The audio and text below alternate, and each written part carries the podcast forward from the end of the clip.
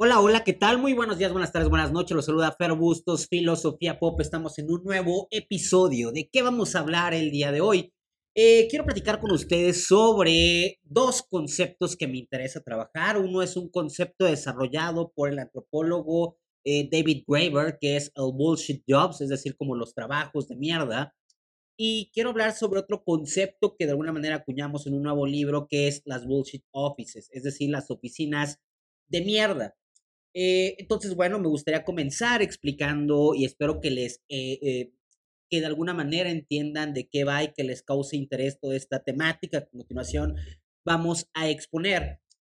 vamos a comenzar explicando cuáles son los trabajos de mierda para de ahí comenzar a hablar acerca de cuáles son las oficinas de mierda o a qué podemos llamar oficinas de mierda y que creo que esto puede ser del interés de muchas personas puesto que vamos a razón de la pandemia, muchos nos fuimos a trabajar a nuestras casas eh, y una vez que estábamos ahí, pues eh, se descubrió que en realidad podemos trabajar desde nuestras casas.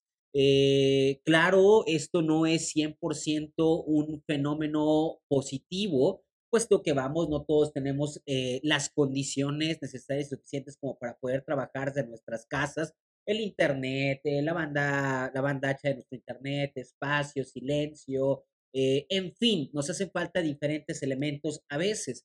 Eh, estar también todo el tiempo frente a la pantalla nos termina, por así decirlo, por, nos termina chingando la vista.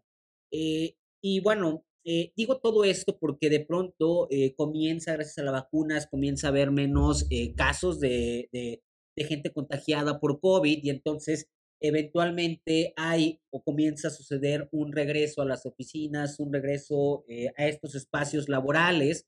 Eh, de pronto se comienza a trabajar como con un sistema híbrido, otras empresas han regresado en su totalidad, pero de alguna manera la pandemia cambió muchas cosas con relación al trabajo. Descubrimos, se pusieron en evidencia otras tantas, y desde ahí es que hoy en día mucha gente ya no encuentra una razón 100% honesta sobre el por qué deberíamos estar regresando a estos espacios laborales que lejos de facilitar el proceso laboral a veces parece que lo complican. Eh, entonces, bueno, hacia allá es hacia donde vamos a intentar llegar, pero simplemente doy, por así decirlo, como un pequeño bite, como para que entiendan hacia dónde vamos a ir acercándonos en este episodio. Comencemos platicando sobre este concepto que me parece interesantísimo, que se llama Bullshit, eh, Bullshit Jobs, y que lo pueden, de que hecho pueden ustedes conseguir un libro de David Graeber, donde justamente nos explica con más detalle este concepto. O también pueden justamente encontrar ustedes un artículo en internet, en la revista Strike, que se llama sobre el fenómeno de los trabajos de mierda. Lo pueden encontrar traducido al español. Eh, en el 2013, David Graeber publica este artículo de opinión en esta revista que se llama Strike y de pronto este artículo eh, termina por volverse como muy importante y por marcar eh, un momento epocal con relación justamente a lo que significa el trabajo. Eh, en ese trabajo, básicamente, en, este ensayo, perdón, David Graeber, básicamente lo que nos decía, o de manera general lo que nos decía, es que estamos rodeados de trabajos de mierda. ¿A qué se refiere o a qué denomina él bullshit jobs? Eh, un trabajo de mierda es un trabajo que parece que es carente de sentido. No tiene pues como un propósito real este trabajo y a menudo justamente la gente que realiza este tipo de trabajo, pues vamos, se percata de esto dice como de que, o sea, como, ¿por qué estoy ejecutando este trabajo? ¿A qué vengo todos los días al trabajo? ¿De verdad este es mi trabajo? Eh, no es posible esto, ¿no? Y voy a poner como un ejemplo a bote pronto. Yo creo que eh, a muchas personas nos ha pasado, por lo menos en México, que vamos al banco y cuando llegas al banco y quieres pasar como con algún cajero eh, a ventanilla, pues se le dice, hay una persona en la entrada del banco, hay como una maquinita con la cual tú presionas botones y te dan un ticket. Bueno, siempre o generalmente hay una persona parada al lado de esta maquinita que te pregunta qué vas a hacer, le pica la maquinita y te da el papel. ¿Por qué podríamos decir que esto es un bullshit job? Porque a final de cuentas es un trabajo que nosotros, que no debería de existir, es decir, nosotros podríamos de ser o, deberíamos de poder llegar a esta maquinita y picarle al botón y que esta máquina nos dé el papel y que eventualmente nosotros pasemos. Sin embargo, esta persona, su trabajo es estar ahí haciendo algo que nosotros deberíamos hacer, es decir, de alguna manera es un trabajo eh, falto de propósito y probablemente muchas de las personas que trabajen haciendo esto de pronto lleguen a decir como de que, que, o sea, ¿por qué estoy haciendo esto? ¿No? La realidad es que estamos rodeados de trabajos de mierda, trabajos que hacen sentir frecuentemente a la persona que realiza esta labor que su trabajo no debería de existir. Además de que muchos trabajos a veces suceden en situaciones eh, donde se precariza justamente el mismo trabajo, donde tampoco hay como una gran retribución económica, aunque claro, también puede, ser, también puede haber como trabajos de mierda que pueden ser como muy bien redituados, pero que a final de cuentas son de alguna manera carentes de sentido con relación a cierta utilidad social. Eh, pero bueno, para David Weber básicamente es un trabajo de mierda, es un trabajo que puede ser, eh, que, puede terminar por quitarle la dignidad al trabajador, puesto que ¿cómo decirlo? Yo creo que a muchas personas nos ha pasado eh, eventualmente en la vida adulta cuando estamos laborando o si empiezan a trabajar desde muy jóvenes, jóvenes, eh, que de pronto uno comienza a buscar cualquier excusa para no ir a su trabajo.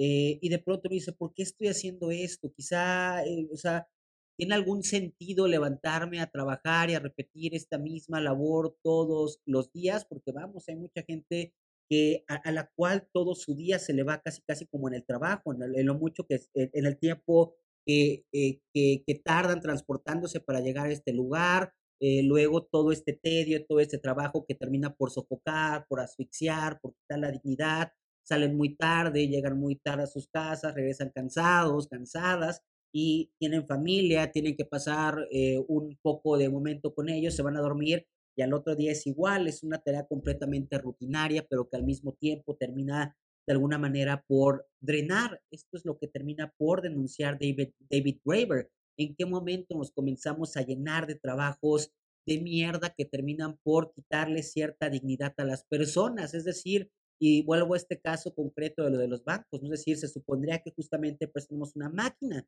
sin embargo, se termina complicando este proceso burocrático a raíz de la creación de este trabajo que quizá no tiene un sentido o, un sentido real o una función real eh, de ser.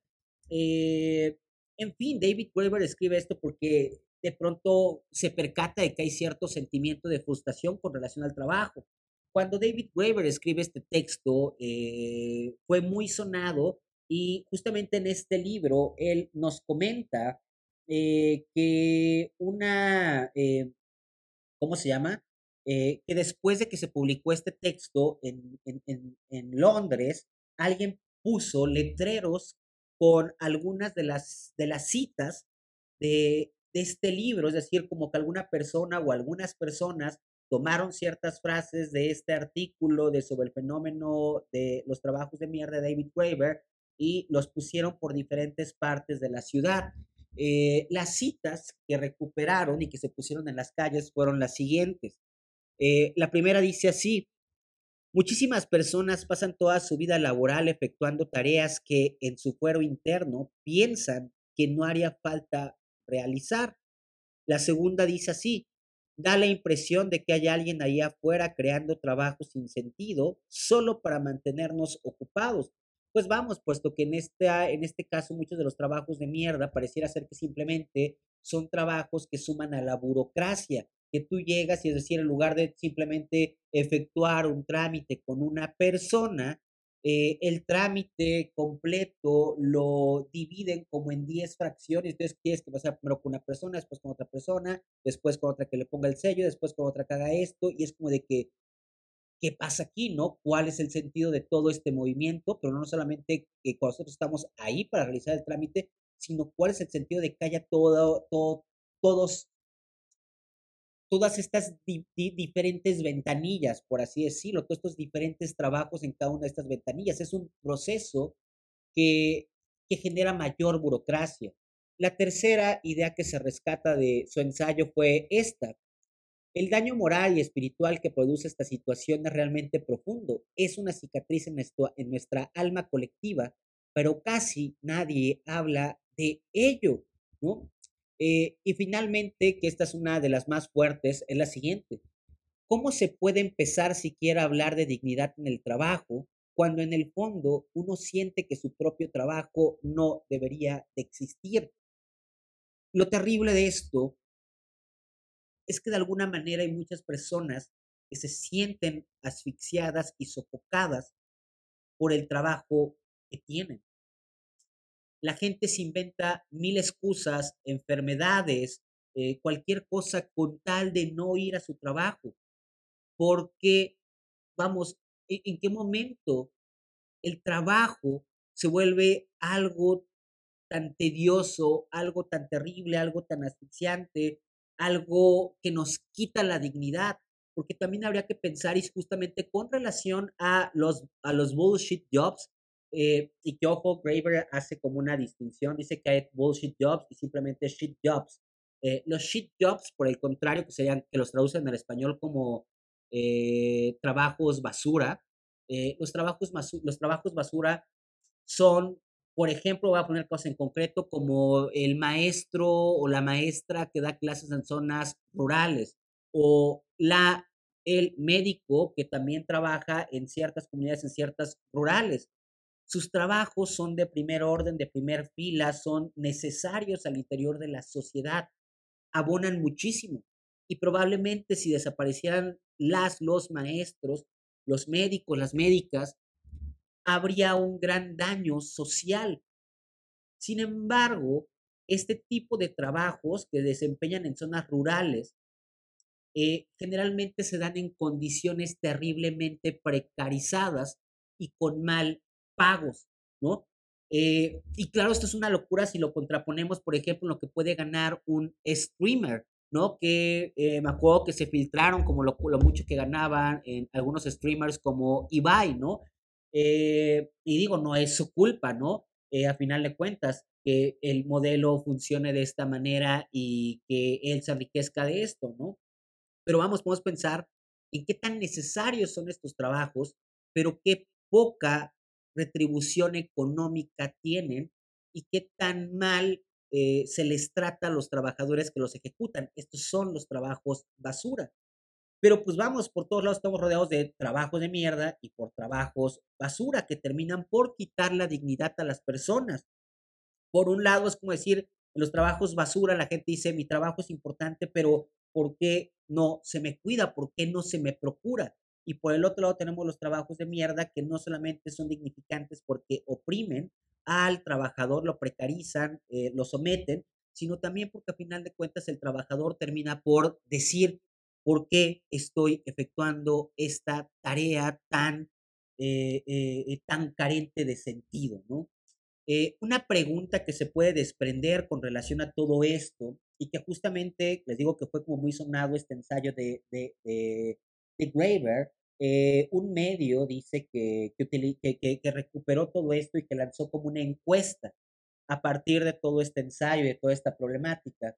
Y una de las preguntas que traía eh, toda esta encuesta era la siguiente. ¿Su trabajo aporta algo significativamente al mundo? Y dice, sorprendentemente más de un tercio de los encuestados en aquel entonces, es decir, el 37%, respondió que creía que no, mientras que el 50% opinaba que sí y el 13% no estaba seguro. Esta es una pregunta que quizá podríamos hacernos. ¿Mi trabajo aporta algo significativo al mundo? Y desde ahí entonces comenzar a repensar críticamente con relación, nuestro trabajo con relación a todo esto que acabo de exponer que nos dice David Graeber. Eh, ahora bien, eh, si existen los trabajos de mierda, me parece que también es porque existen oficinas de mierda, jefes de mierda y arquitectos, diseñadores que han también creado justamente estas oficinas de mierda, estos lugares en los cuales eh, vamos justamente a trabajar, a laborar, pero que en lugar justamente de ayudarnos a trabajar mejor, a ser más creativos, terminan por asfixiarnos, por quitarnos la creatividad, por, eh, eh, por drenarnos, pues, por quitarnos la libido. Eh, porque, vamos, hay, hay, muchas ocasiones en las que puede ser que sí nos guste nuestro trabajo, lo que estamos haciendo, pero lo que nos disgusta o lo que le disgusta a mucha gente es ir a la oficina. Por eso justamente es que ahorita en este momento, cuando se nos pide que comencemos a regresar a las oficinas a laborar, hay mucha gente que no lo quiere hacer. ¿Por qué? Pues porque dicen, yo no quiero regresar a ese espacio de mierda que en lugar de ayudar a que yo pueda trabajar mejor, simplemente termina por entorpecer, la por entorpecer el trabajo que yo hago, pues, y tampoco, digamos, es como, eh, y no es una cuestión, eh, y no es una cuestión menor, es bastante importante y relevante eh, todo esto. es decir, y aquí estaríamos denominando como una oficina de mierda, una bullshit office. Pensemos lo siguiente, déjenme un traguito al agua. Eh, pareciera ser que hay mucha gente que dice, ok, vamos a abrir una empresa, necesitamos tener una oficina. Eh, y pareciera ser que a veces la gente piensa como, ¿qué es una oficina? ¿O cómo va a funcionar una oficina? ¿O cómo debería de construirla? Ah, pues mira, mientras rente un espacio, una casa, un cuarto, eh, un, piso, pues en un, edificio de oficinas, bueno, pues simplemente compro escritorios, computadoras, sillas, eh, divisiones entre cada escritorio y ¡pum! Listo, se acabó. Eso es una oficina. Y simplemente voy a agrupar estas personitas acá, a estas personitas acá, porque son como que tengo una chamba parecida y voy a decir que esto es una isla y esto es otra isla y ¡pum! Se acabó. Es decir, eh, pareciera ser que la oficina se piensa como un lugar que tenemos que tener como empresa para que nuestros empleados vayan a trabajar. Eh, pero también justamente se construyen o se piensan, me parece, al interior de un ejercicio o, al interior justamente como de, la biopolítica. Eh, las oficinas convencionales lo que buscan es tener un control y vigilancia sobre los trabajadores, sobre el cuerpo de esos trabajadores. Por eso importa la hora de llegada, la hora de comida, la hora, la hora de salida eh, y todo este tipo de cosas. Los checadores, es decir, de alguna manera son muy similares las oficinas a las escuelas y a las cárceles, porque justamente son tecnologías donde se puede aplicar el biopoder, un poder que un, un poder, una técnica de vigilancia que se ejerce con relación a los cuerpos el jefe cree que, se cree que es necesario tener este espacio para que los trabajadores estén ahí, porque si no están ahí y no están siendo vigilados, ellos entonces no van a trabajar, no van a ser eficientes, no van a ser realmente eh, productivos ni productivas. Pero la pregunta que creo que tenemos que hacernos es la siguiente. ¿Realmente estas oficinas, estos espacios, ayudan a que trabajemos de mejor manera, de verdad. Es decir, si a nuestros jefes, jefas, les importa que seamos productivos y eficientes, ¿de verdad las oficinas sirven para esto? ¿O más bien están entorpeciendo ciertos, ciertas labores y ciertos procesos? Podrían funcionar de otra forma, podríamos hacer las cosas de una manera más eficiente, más productiva, con una dirección, porque pareciera ser que también tenemos como decía, simplemente producir, producir, producir, pero no hay ningún tipo de dirección, no hay ningún sentido en todo este movimiento. Entonces, ¿hacia dónde nos estamos moviendo con toda esta rapidez y con toda esta intensidad? Eh, por ahí hay un autor, ahorita no recuerdo eh, el nombre, que justamente también se dedica a hacer cuestiones de arquitectura, eh, que de pronto él dice que las oficinas, hace una comparación entre las oficinas y los zoológicos. Él dice lo siguiente, eh, los zoológicos modernos tienen que hacer una investigación profunda sobre la especie con la que van a, a la que le van a dar un determinado eh, hábitat artificial, obviamente, ¿no? Entonces, tienen, no sé, a una cebra tienen que estudiar bien la cebra y tienen que ver bien cómo van a condicionar el espacio donde ésta va a estar. Y así lo mismo tienen que hacer con el pingüino o con cualquier otro animal, con un panda. Eh, y dice todo esto como para decir lo siguiente. Los zoológicos tienen esa preocupación. Sin embargo, nosotros no tenemos esa preocupación con relación a muchos de los espacios que se construyen para habitar, para socializar y para trabajar. Las oficinas eh, tienen un mal diseño. Y no solamente es que sea un tema de diseño y un tema de, y un tema de arquitectura, sino que también hay una relación ética de por medio, porque el diseño, la arquitectura, puede oprimir, pero también justamente puede hacernos sentir más cómodos, hacernos sentir más libres, hacernos sentir mejor, un bienestar, pues una, una arquitectura del bienestar, por así decirlo.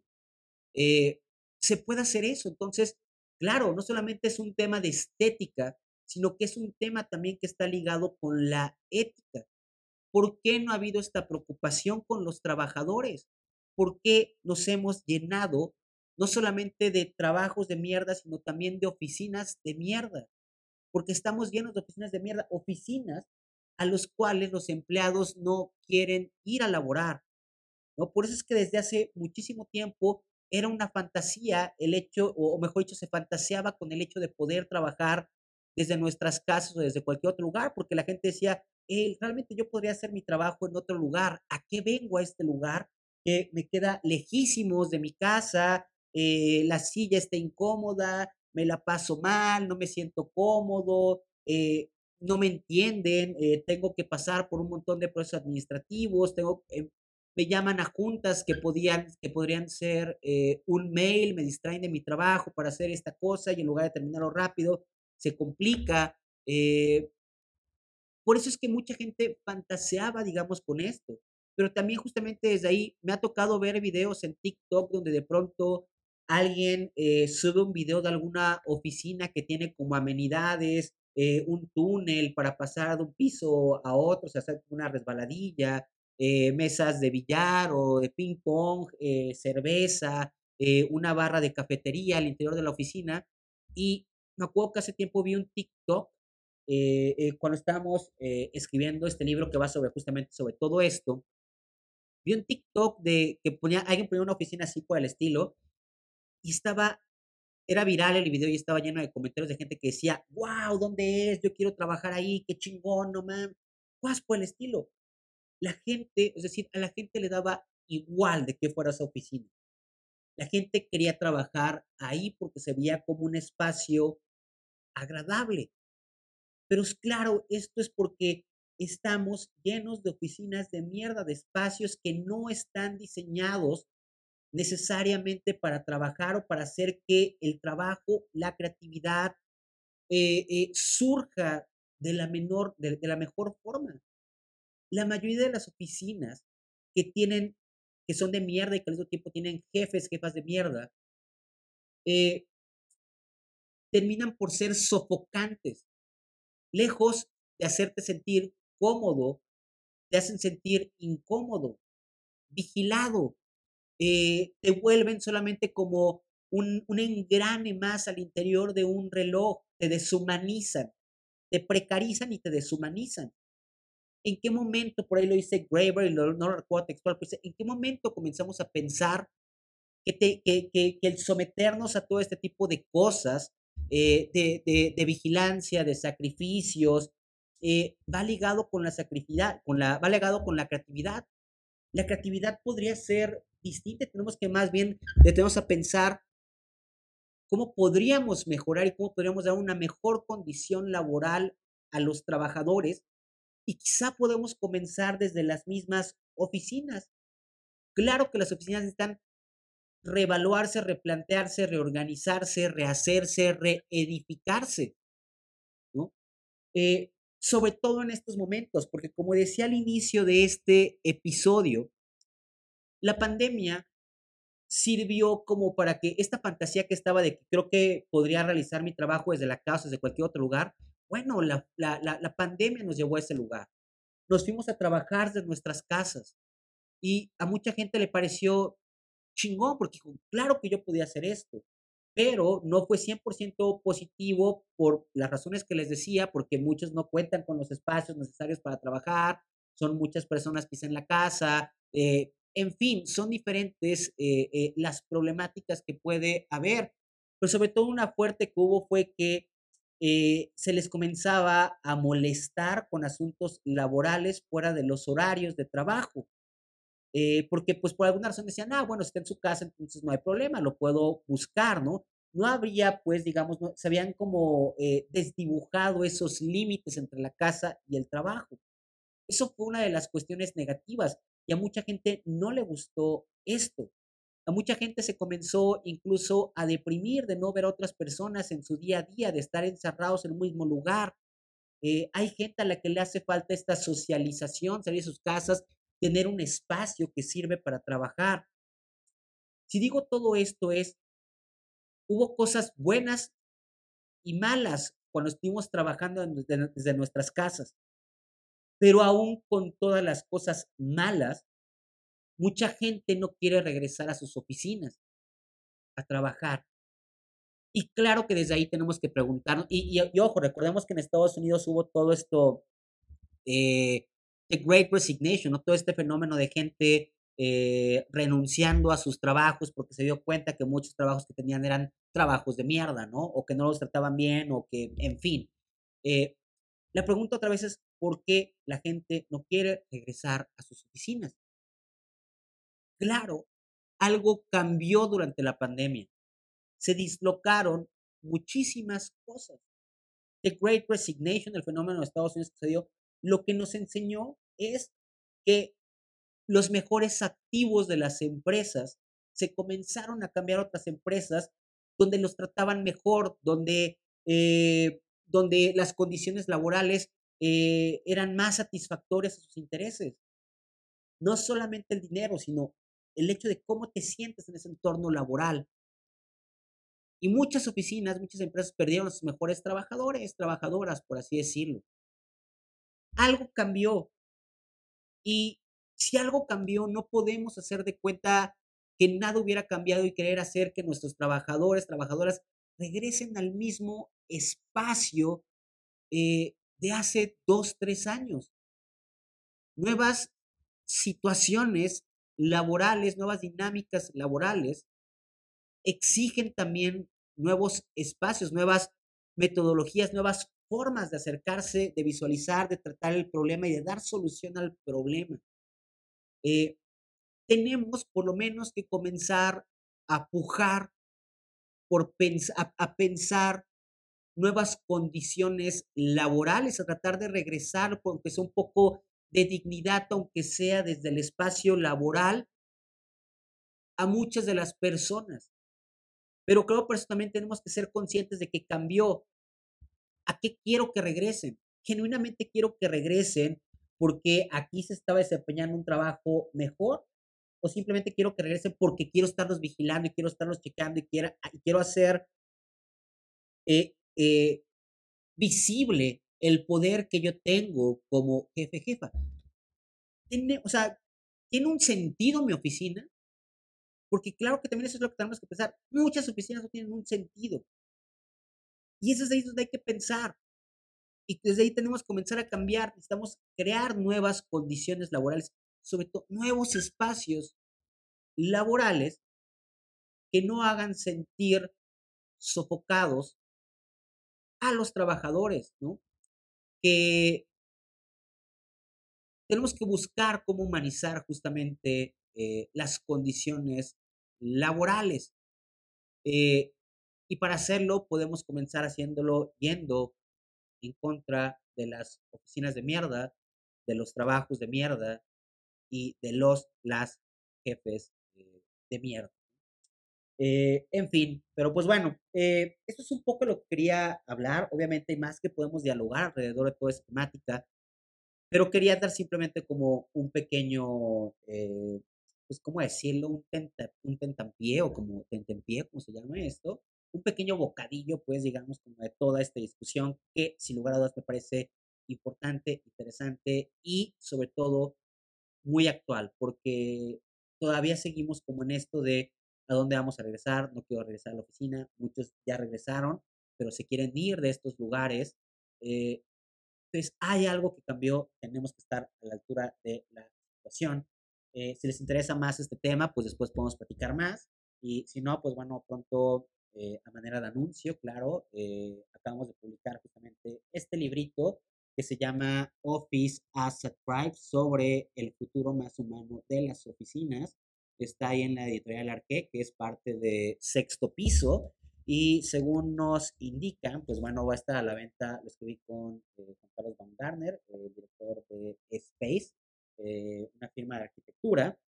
Eh, y como les decía, según nos indica Sexto Piso, pues pronto va a estar a la venta en Amazon y en Gandhi. Todavía no nos dan fecha, pero pues bueno, si les interesa, pues bueno, ahí estén al pendiente en mis redes sociales o bien pueden escribirle por redes sociales a Sexto Piso, pues preguntándole más o menos para cuándo va a ser posible comprar este librito, que va sobre todo esto y pues habla sobre muchas cosas, digamos, como de la pandemia, de qué cosas chidas pasaron, qué cosas no, hacia dónde podríamos ir, cómo podrían hacer esto, cómo podrían venir estos cambios dados o cómo se podrían generar a partir de qué herramientas. Eh, pero pues bueno, eh, en fin, espero que les haya sido de utilidad lo que conversamos el día de hoy. Eh, y pues bueno, ya saben, si les gustó el episodio, por favor, compartan. Eso siempre es de una ayuda impresionante. en fin, pues bueno, muchas gracias por escucharme como todas las semanas, por verme, que nos vean por YouTube.